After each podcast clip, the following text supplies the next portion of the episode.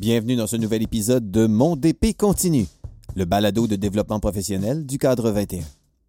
Mon nom est Maxime Pelchat et je suis heureux de vous présenter ici une série spéciale de trois épisodes en lien avec les retombées de la dernière édition du Sommet DP, le Sommet du développement professionnel en éducation au Québec. Ce dernier a été présenté en décembre 2021. Une demi-année scolaire plus tard, où en sommes-nous? Quel chemin avons-nous parcouru dans notre démarche individuelle et collective de développement professionnel? Au cours de cette année scolaire qui a été parsemée encore une fois de plein de rebondissements et de défis, une gracieuseté pandémique? J'ai eu le plaisir il y a quelques semaines de retrouver en présence mon ami et collaborateur Marius Bourgeois, leader et coach chez Esquad Edu, avec qui j'ai co-animé la journée du 9 décembre dernier.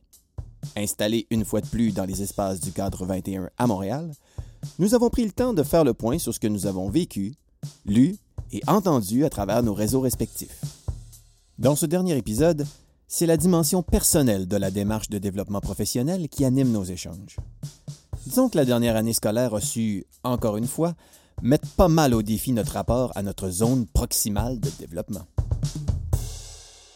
Marius, on, poursuit, puis on, continue de, discuter, de réfléchir ensemble euh, sur des questions où est-ce que le dénominateur commun, c'est le développement professionnel. Euh, on a parlé euh, dans les épisodes précédents, on a parlé, il, y a, le concept de, zone proximale de développement qui est revenu à, quelques reprises, mm-hmm. puis qui peut-être qu'il nous rappelle jusqu'à un certain point que le développement professionnel, c'est en partie aussi du développement personnel, donc c'est la personne. Puis on avait le goût de, de comme de, de terminer ce troisième temps de, discussion en parlant de, moi face à, moi-même. Hein. C'est comme ça qu'on l'a mis dans, dans nos notes. Là. Euh, puis qu'une démarche de développement professionnel, c'est aussi une démarche personnelle. Oui, ça l'est. Puis toi, dans, les accompagnements que tu fais, c'est sûr que c'est une dimension qui, qui, revient probablement assez souvent euh, dans, les activités, dans les, dans les réflexions, dans le fond, que, tu proposes. Puis ultimement, dans les pistes d'action, parce que ça, ça débute par des actions individuelles, dans des objectifs qui sont parfois individuels, parfois euh, collectifs. Ah, absolument. Absolument. Pour euh, développer son leadership, par exemple, un principe qui est très connu en leadership, c'est qu'il faut, faut bien se connaître. Apprendre à se connaître, puis on a abordé l'idée des relations avec les élèves, relations avec ses collègues, mhm. mais il y a aussi la relation avec soi-même, la relation individuelle. Puis dans le fond, c'est comment on se parle, comment on se traite. tu sais, comme, comme ça fait drôle à dire, mais c'est euh, qu'est-ce qu'on exige de soi et comment on choisit de se raconter dans notre tête notre performance au quotidien, ou en tout cas notre rendement ou notre réalité, ce qui se passe. Puis ça, ça, ça affecte beaucoup notre façon de, notre sentiment de satisfaction personnelle ou notre façon de percevoir. Notre place, notre impact dans notre milieu. Donc, tu sais, euh, c'est important ce bout-là. Comment on se parle? Tu sais, par exemple, quand on fait une erreur, mm-hmm. euh, quand c'est pas parfait, tu sais, euh, depuis deux ans, c'est pas parfait, on, on s'ajuste, on fait des choses pour des premières fois. Et quand tu fais quelque chose pour une première fois, tu n'as pas nécessairement le feeling d'être expert. Tu sais, il n'y en avait pas d'experts en pandémie. Il n'y en a pas non plus post-pandémie d'experts. On, on, y va un petit peu, on s'inspire des principes connus puis on essaie de réinvestir, ça dans un contexte qui est inconnu ou incertain encore. Puis euh, on fait de notre mieux. Fait que, tu sais, comment, comment on réagit quand on fait une erreur? Comment est-ce qu'on se donne la permission de faire des choses avant qu'elles soient parfaites? Parce qu'on exige, on est exigeant en éducation face à soi-même. Puis, euh, est-ce qu'on se donne la permission d'arrêter de travailler? Aussi. fait drôle à dire. Mm-hmm. Tu sais, la bienveillance envers soi-même. Dis, regarde, vendredi, il est 21h, c'est assez. tu sais, 21h, on s'entend. Ça, ben c'est. Mais à un moment donné, tu te dis, garde, c'est le temps de la famille, c'est du temps pour moi, parce qu'à un moment donné, on ne peut pas donner ce qu'on n'a plus ou ce qu'on n'a pas. Donc, le développement professionnel, c'est un peu dans cette optique-là. C'est on veut s'outiller pour maximiser son impact, mais il faut aussi apprendre à arrêter. Oui puis euh, à se parler comme il faut.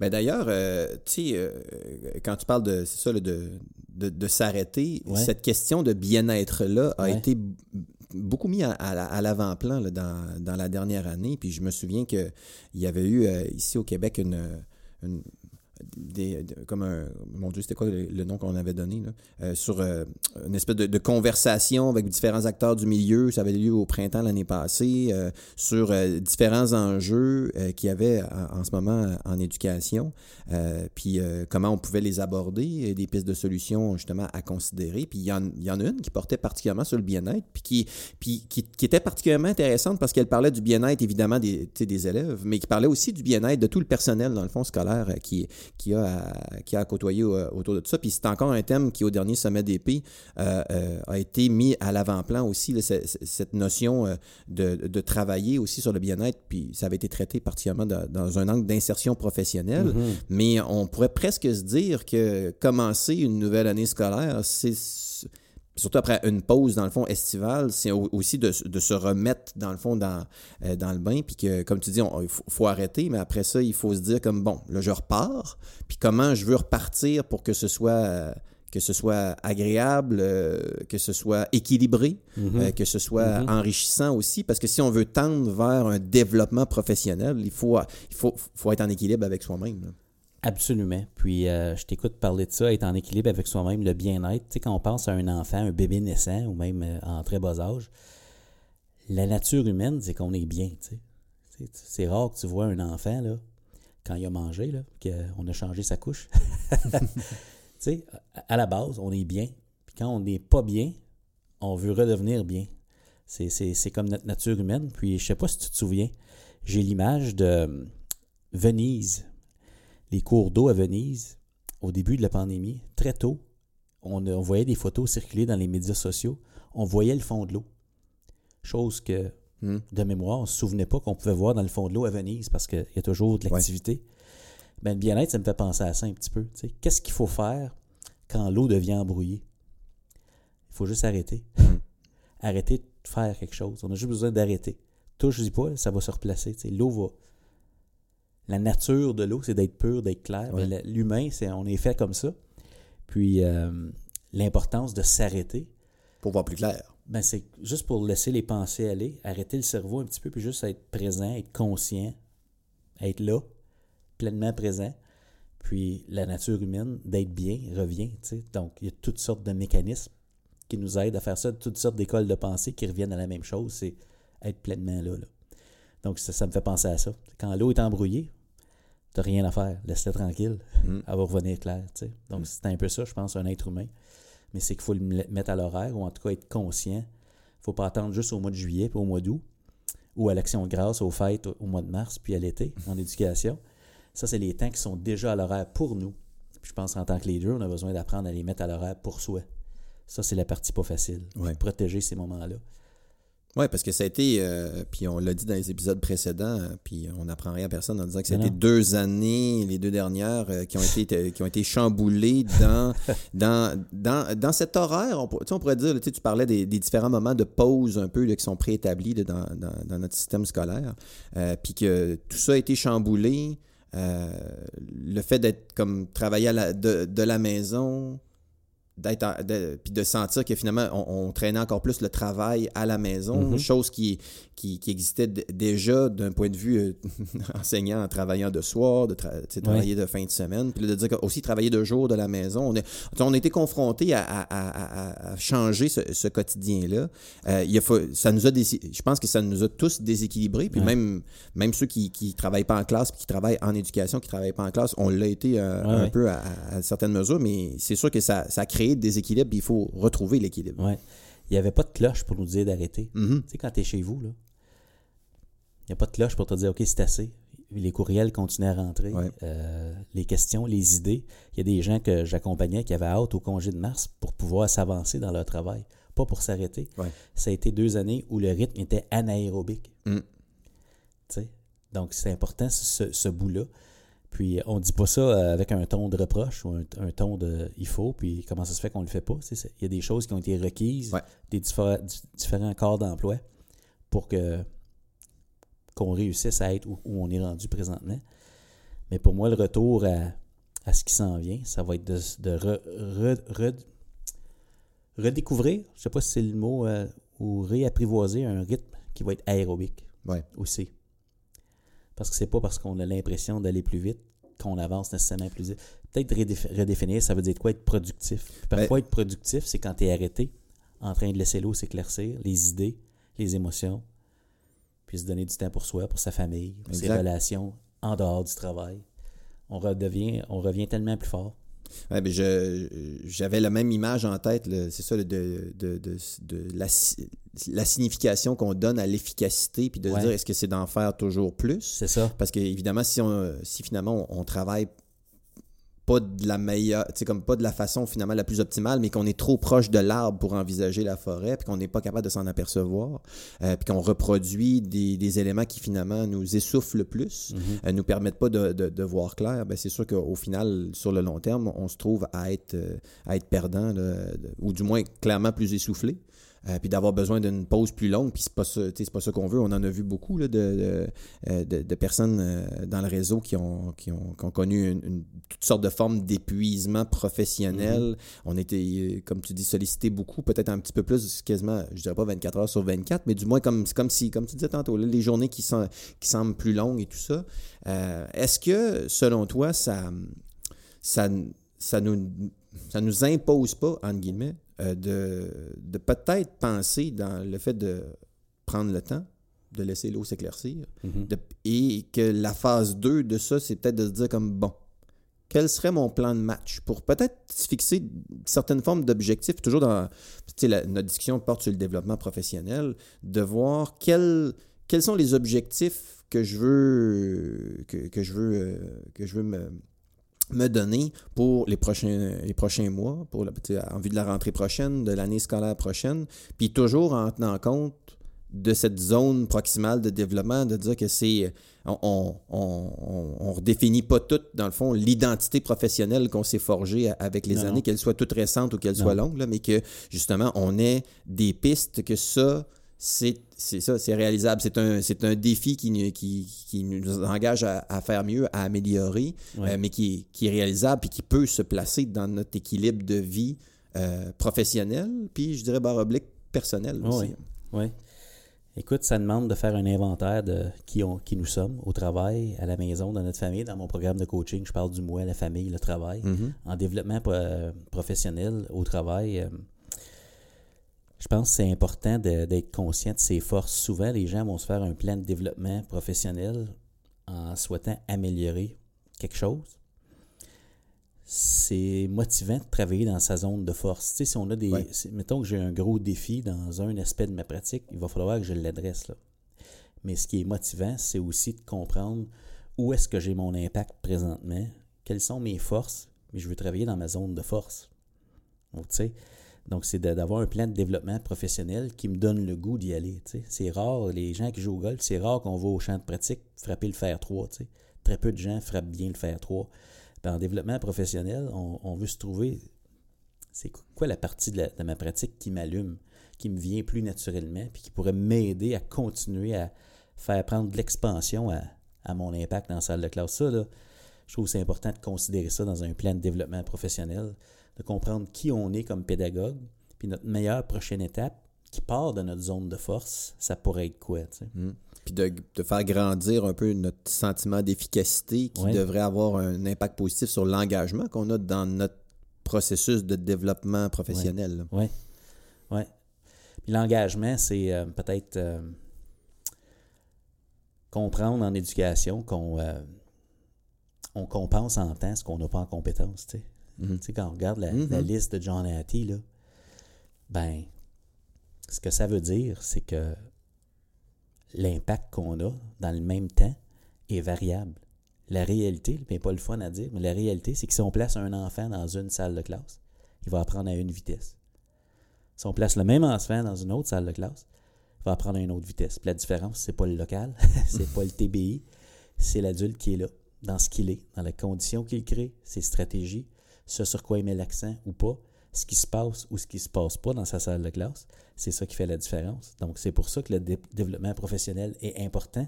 Tu en as parlé dans un de nos autres segments, le plaisir d'enseigner ouais. croît avec la compétence. Hmm. ben oui, et puis ce sentiment, c'est ça, ce sentiment d'efficacité, dans le fond, qu'on a l'impression de qu'on avance. Ben oui. C'est incroyable. Si tu dis le mot avancé, c'est sûr. Les gens qui sont allumés en éducation, les gens qui aiment leur travail, les gens qui tripent, c'est des gens qui sentent qu'ils sont en mouvement. Sais, Ils ont des idées. Hey, je m'en vais essayer quelque chose, je m'en- je m'en vais, telle approche. Hey, je viens de penser à ça. Ou j'ai parlé à Maxime, puis ah, j'avais pas vu ça de même. C'est des gens qui s'en vont quelque part, par en avant. Donc, je me dis, euh, d'où l'importance. C'est pas moralisateur, le DP. C'est pas, euh, faut que tu t'améliores parce que tu es insuffisant. C'est, c'est tellement plaisant quand on se met en mouvement. C'est tellement important le rôle qu'on a en éducation. On a juste 30 ans, hein, 30, 35 ans. là. Mhm. C'est pas long, 30-35 ans. Wayne Hurley, dans une des conférences qu'il avait donné à une direction du, de l'Ouest canadien qui est décédé maintenant, il disait on n'a pas 30 ans, on a 30 chances. Ouais. Tu sais, tu t'as 30 Mhm. mois de septembre. Mhm. T'as 30 fois décollé avec des groupes en début d'année. tu sais, Fait que faut pas les. euh, Ouais, faut pas les. Faut pas manquer notre coup.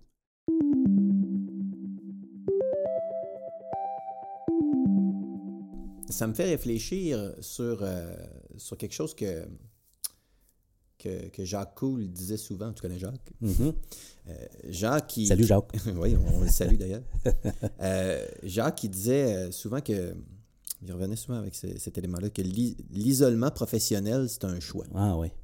Puis, euh, tu sais, moi, ça, évidemment, ça m'a toujours parlé. Puis, tu sais, on parle de moi face à moi-même. Puis, s'il y a une décision qu'on peut prendre qui est de s'isoler, ça, c'est vraiment de, de se ramasser tout seul avec soi-même et de le rester tout le temps.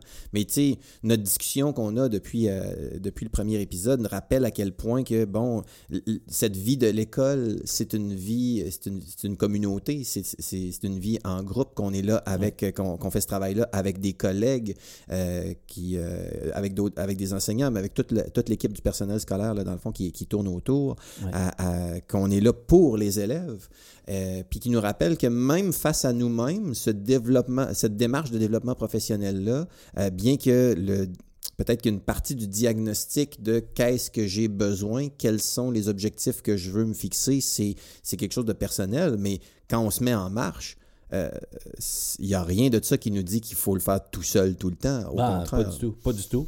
Puis quand on est à court d'idées sur le développement professionnel, tout ce qu'on a besoin de faire, c'est de regarder notre liste de classe.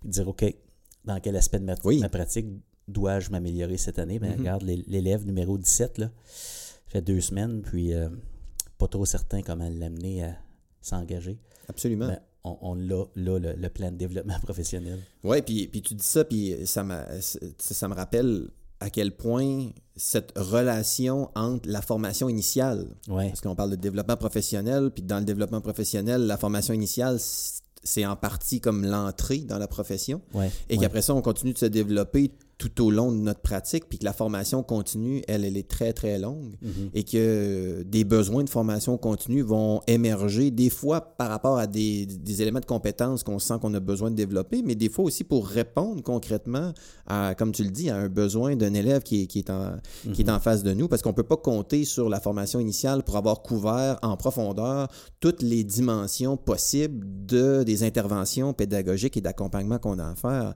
Euh, puis je pense, euh, par exemple, à, à- à tous les troubles d'apprentissage, qu'on a des, des connaissances qui s'améliorent, justement, là, des, des, euh, des, diagnostics qui, qui nous sont permis par des spécialistes, justement, là, du- de ces sujets-là, qui nous permettent de, de vraiment être capable de savoir, OK, quel, quel défi d'apprentissage ce, ce jeune-là a et quelles sont les stratégies euh, gagnantes, dans le fond, Mhm. pour faire en sorte de l'aider.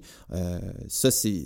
On peut pas penser que par défaut, parce qu'on a fait le, le- parce qu'on a fait notre formation universitaire, qu'on on est équipé dans le fond Non. pour, pour Non. jouer le, le bon rôle là-dessus, puis que le besoin qui émerge, euh, comme tu le dis, qu'on s'en aperçoit en début d'année d'un d'un élève de notre, de, de notre groupe, qu'on dit qu'on est là pour le faire cheminer, Ouais. ben, qui peut être un élément qui, qui vient se placer dans notre démarche de développement professionnel. là.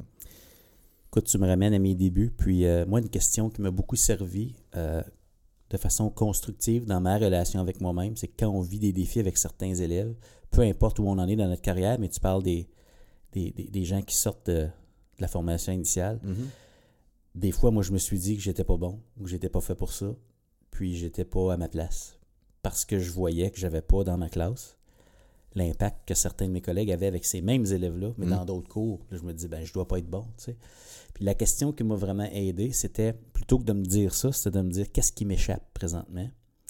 d'apprendre à me connaître, c'est ma relation avec moi-même, qui, qui est-ce que je suis comme pédagogue, quel est mon bagage présentement de stratégie?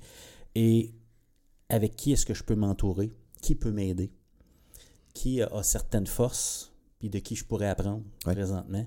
Donc, c'est, tu parlais de l'environnement tantôt. Mhm. Je me dis, il faut, en développement professionnel, il faut être capable de se placer soi-même dans un environnement Ouais. qui est propice à son développement. Ça, ça veut dire s'entourer des gens qui parlent positivement de la profession, D'une part. des gens qui sont en train de se questionner sur ce qui est possible, Mhm. sur ce qu'on peut faire. Puis des gens aussi qui sont meilleurs que nous, des fois, on s'entend. Si tu es toujours la personne la plus intelligente dans la pièce, tu pas dans la bonne pièce. là. On s'entend. Donc, euh, Absolument. C'est un peu ça. Il faut savoir s'entourer, puis savoir aussi reconnaître que parfois, là, de pas trop comprendre ce qui se passe dans une pièce parce qu'on n'est pas rendu à ce niveau-là, ça fait du bien. Ça nous expose à d'autres dimensions de la profession, puis ça nous élève vers le haut. Tu sais.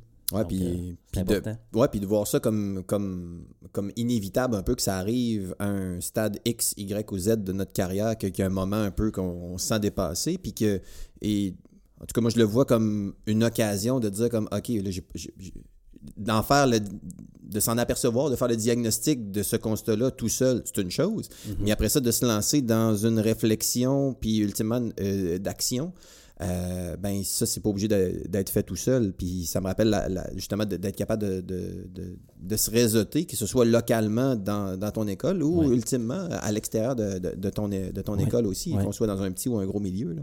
Tu parlais des Valchange tantôt sur Facebook, il y a Twitter, il y a différents réseaux.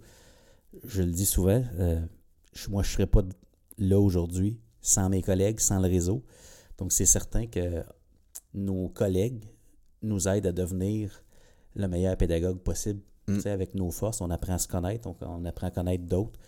Ce qui est très rassurant en développement professionnel, c'est juste d'avoir des conversations franches et honnêtes avec des collègues, comme on est en train d'avoir là. De parler de ce qu'on voit, les défis qu'on rencontre, les, euh, les succès qu'on vit. C'est important aussi que les collègues peuvent être fiers de d'une nouvelle possibilité dans notre classe qu'on a réussi à, à créer avec des stratégies. C'est partager nos joies aussi, pas juste des difficultés. Tellement important ce- cet aspect-là, de s'entourer. Mm. Ouais. Puis euh, ça revient aussi à un élément qu'on a apporté dans, le- dans le premier épisode, du fait que quand, euh, dans cette dans, dans le fait de ne pas s'isoler, puis au contraire d'aller vers les autres, euh, puis de des fois s'abreuver, des fois comme aller attraper des, des informations, des pistes, de, de- de se faire tourner vers... euh, juste des fois, puis on le voit dans les réseaux sociaux, connaissez-vous quelqu'un qui est un spécialiste de, ou qui, Mhm. tu sais, qui, qui- qui connaît bien ce- cet outil-là, par exemple, ou qui connaît bien ce sujet-là, puis qu'on tourne vers quelqu'un qui, s'y connaît bien pour être bien, euh, pour être bien euh, informé, bien outillé. Euh, ça montre la force, dans le fond, euh, tu sais, euh, du réseau, la complémentarité, comme tu l'as- comme, comme en Mhm. as parlé tantôt, puis que ça, euh, c'est une relation bidirectionnelle qui est fantastique parce que du moment que tu t'aperçois de la force de ce réseau-là, de ce que ça peut t'apporter, euh, puis tu comprends que c'est des gens comme... euh, c'est des gens c'est des gens normaux là, qui dans le fond qui, qui échangent comme ça puis de dire que, ah ben peut-être que moi aussi sous un sous un aspect que- dans lequel je me sens à l'aise que je me sens compétent je peux aussi partager je peux aussi part- comme participer à la conversation Mm. donc une décision qui vient de moi-même de dire que j'ose puis je puis, tu parlais de Twitter tantôt, je me souviens encore de mes 2014. OK. L'hiver 2014, les, premières actions que j'ai faites sur, sur Twitter pour participer à des conversations, parce qu'en être témoin, c'est une chose. Ah, mais Mais de commencer à participer, puis, euh, puis pas nécessairement juste pour donner ton avis, parce que ça, c'est une chose, mais des fois, c'est de dire, comme quelqu'un pose une question, tu dis comme, hey, mais moi, je, je sais où trouver la réponse. Ouais. Et de pister la personne là-dessus, puis de dire comme, oh, OK, fait que- fait qu'il y, a- il y a cette relation bidirectionnelle-là qui me sert à moi-même, donc je, je reçois probablement plus euh, lorsque je participe et que je m'engage comme ça, euh, au final, que si je, je restais toujours isolé de mon côté puis essayer de tout trouver par moi-même.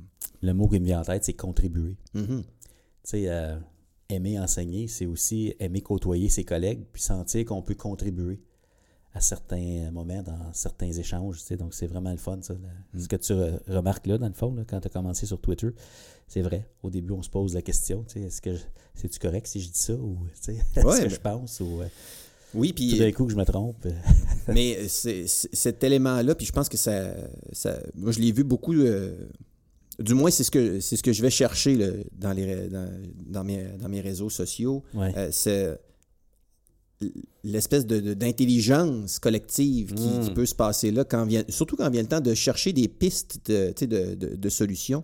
Puis euh, évidemment, il y a, il y a des mots-clics sur Twitter, il y a des groupes sur Facebook. Puis, et, cela dit, euh, je découvre qu'il y a, un même écosystème un peu de ce type-là sur Instagram. Euh, euh, des gens qui ont exploré TikTok me disent qu'ils ils- ils commencent à émerger ça aussi du point de vue de l'éducation aussi. Puis ça, c'est toutes des, décisions individuelles de, d'interagir, de produire du contenu, puis ça peut être extrêmement positif. On parle souvent de l'aspect...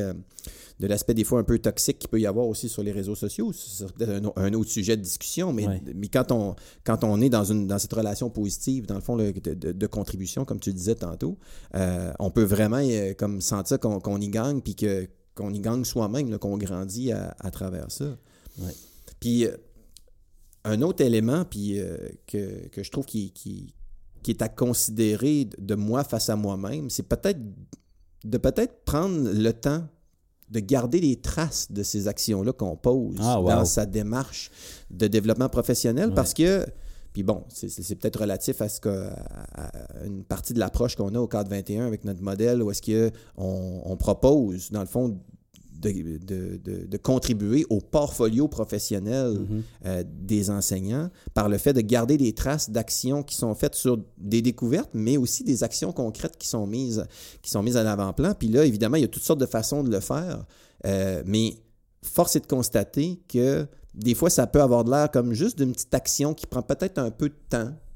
euh, au quotidien, dans le fond, pour garder ces traces-là, mais que quand on se retourne après quelques mois, quelques années, puis qu'on regarde tout le chemin parcouru, c'est ça en devient extrêmement motivant d'avoir seulement gardé des traces puis d'être capable de le constater, de dire comme Hey, mais c'est vrai, j'ai fait ça dans le temps, euh, puis là, je suis rendu là, Mhm. euh, j'ai contribué à. euh, tu sais, j'ai qu'à un stade, j'ai découvert, puis maintenant, je suis rendu à partager. Je suis rendu à passer au suivant. Mhm. Euh, et que ça aussi, ça fait partie de la démarche de développement professionnel aussi, de, de- d'oser donner au suivant, d'aller, euh, de- d'animer quelque chose dans, dans, dans, dans son école, dans une journée Mhm. pédagogique, euh, de proposer, euh, de partager une situation d'apprentissage à succès que tu as eu euh, dans, un, dans un congrès, un colloque, peu importe. Ça aussi, là, puis de garder de, de ces traces-là, ça, je pense que c'est extrêmement engageant aussi pour la suite. C'est engageant, ça enrichit le réseau. Je trouve même, je, je me dis, les mots sont peut-être forts, mais je me dis c'est pratiquement une responsabilité professionnelle qu'on a de redonner à un moment donné, Mhm. parce qu'on le peut. Puis je me dis, si on le fait avec une certaine posture, tu sais, on partage pas en disant voici la vérité, mais voici là où je suis rendu. Ouais. Peut-être que ça peut aider quelqu'un. Vous en pensez quoi? Peut-être que vos réactions peuvent m'aider à voir quelque chose que j'ai pas vu, m'amener encore plus loin. C'est dans cette optique-là. Tu sais, on partage en disant je suis rendu là. On sait jamais qui on peut aider. C'est extraordinaire. Oui. Puis, euh, tu sais, je terminerai notre, euh, notre discussion sur euh, des éléments qui arrivent, qui arrivent souvent, du moins que j'ai attrapé à quelques reprises dans des fins d'année scolaire, puis aussi des fois dans des débuts d'année scolaire, c'est-à-dire partager son bilan personnel. Mhm. Puis des fois, on peut se dire que ça peut avoir l'air un peu insignifiant, dans le fond, de le, comme de le lancer quasiment à la mer là, sur Twitter. Ou sur, euh. Puis de dire comme, voici, voici mes constats, dans le fond, de cette année, ou voici mes objectifs pour l'année suivante, puis de voir comment ça peut, juste ça, peut contribuer à alimenter quelqu'un d'autre dans Mhm. sa propre réflexion Mhm. pour, justement, euh, ultimement, se mettre en action là, dans, dans- dans son développement professionnel aussi. Ça me rappelle, je me souviens pas qui a dit ça, mais j'ai vu un tweet passer ou un billet de blog à un moment donné, puis c'était en anglais, mais ça disait quelque chose comme quand on raconte notre histoire ou quand on partage notre bilan personnel, ça donne la permission à nos collègues de faire la même chose. Mhm.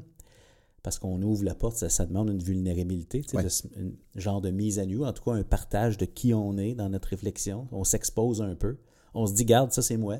Ou en tout cas, voici ce que j'ai choisi de vous partager de moi présentement. Puis vous en pensez quoi? Puis euh, comment ça vous aide? Puis toi, t'es rendu où? Tu sais, ça ouvre la, ça ouvre la discussion, en tout cas. Ah, puis on souhaite que, que notre, euh, notre discussion pédagogique qu'on a eue ensemble, Marius, dans, dans, dans ces trois épisodes-là, puisse avoir en partie contribué à, à, justement à faire réfléchir aussi. Puis, puis on, on aimerait bien ça comme vous lire, si ça vous a Ah oui, ça serait intéressant. ou vous entendre. C'était vraiment plaisant de jaser avec toi. Mm. Puis ce serait le fun que les gens réagissent puis qu'ils nous euh, partagent peut-être les, euh, les idées qui, que ça a provoqué chez eux ou les réflexions ou les, euh, euh, des compléments d'information, peut-être nous amener encore plus loin dans notre réflexion. C'est intéressant. Absolument. Merci beaucoup d'avoir accepté mon invitation, Marie. Ben, merci à toi. Et vous? Comment avez-vous vécu cette dernière année scolaire relativement à votre plan de match de formation continue? Avez-vous le sentiment d'avoir enrichi votre portfolio professionnel? Marius et moi aimerions connaître vos réactions sur le sujet. Je vous invite à partager vos réflexions sur les réseaux sociaux en utilisant le mot-clic DP Continue pour rejoindre la conversation. Je vous invite également à consulter le site web sommetdp.ca où sont archivés tous les contenus présentés lors des trois éditions de l'événement. Je salue une fois de plus, au passage, nos précieux collaborateurs de 2021. Bien sûr, Esquad Édu, l'École branchée, l'Association des conseillères et conseillers pédagogiques du Québec et le ministère de l'Éducation du Québec pour son soutien. Merci de nous avoir accueillis dans vos oreilles pour cette courte série de trois épisodes et de réserver de votre précieux temps pour le développement professionnel. Si pour vous les balados sont une bonne façon de vous alimenter sur le sujet, je vous invite à découvrir les deux saisons du balado Tout le monde est un leader, animé par nul autre que Marius lui-même. Et évidemment, continuez de suivre Mon DP continue avec la grande série Pourquoi devrais-je m'intéresser à? D'ailleurs, le premier épisode de cette série concerne justement la balado-diffusion en éducation. D'ici là, prenez soin de vous, bonne pause estivale et on se retrouve en pleine forme à la rentrée 2022.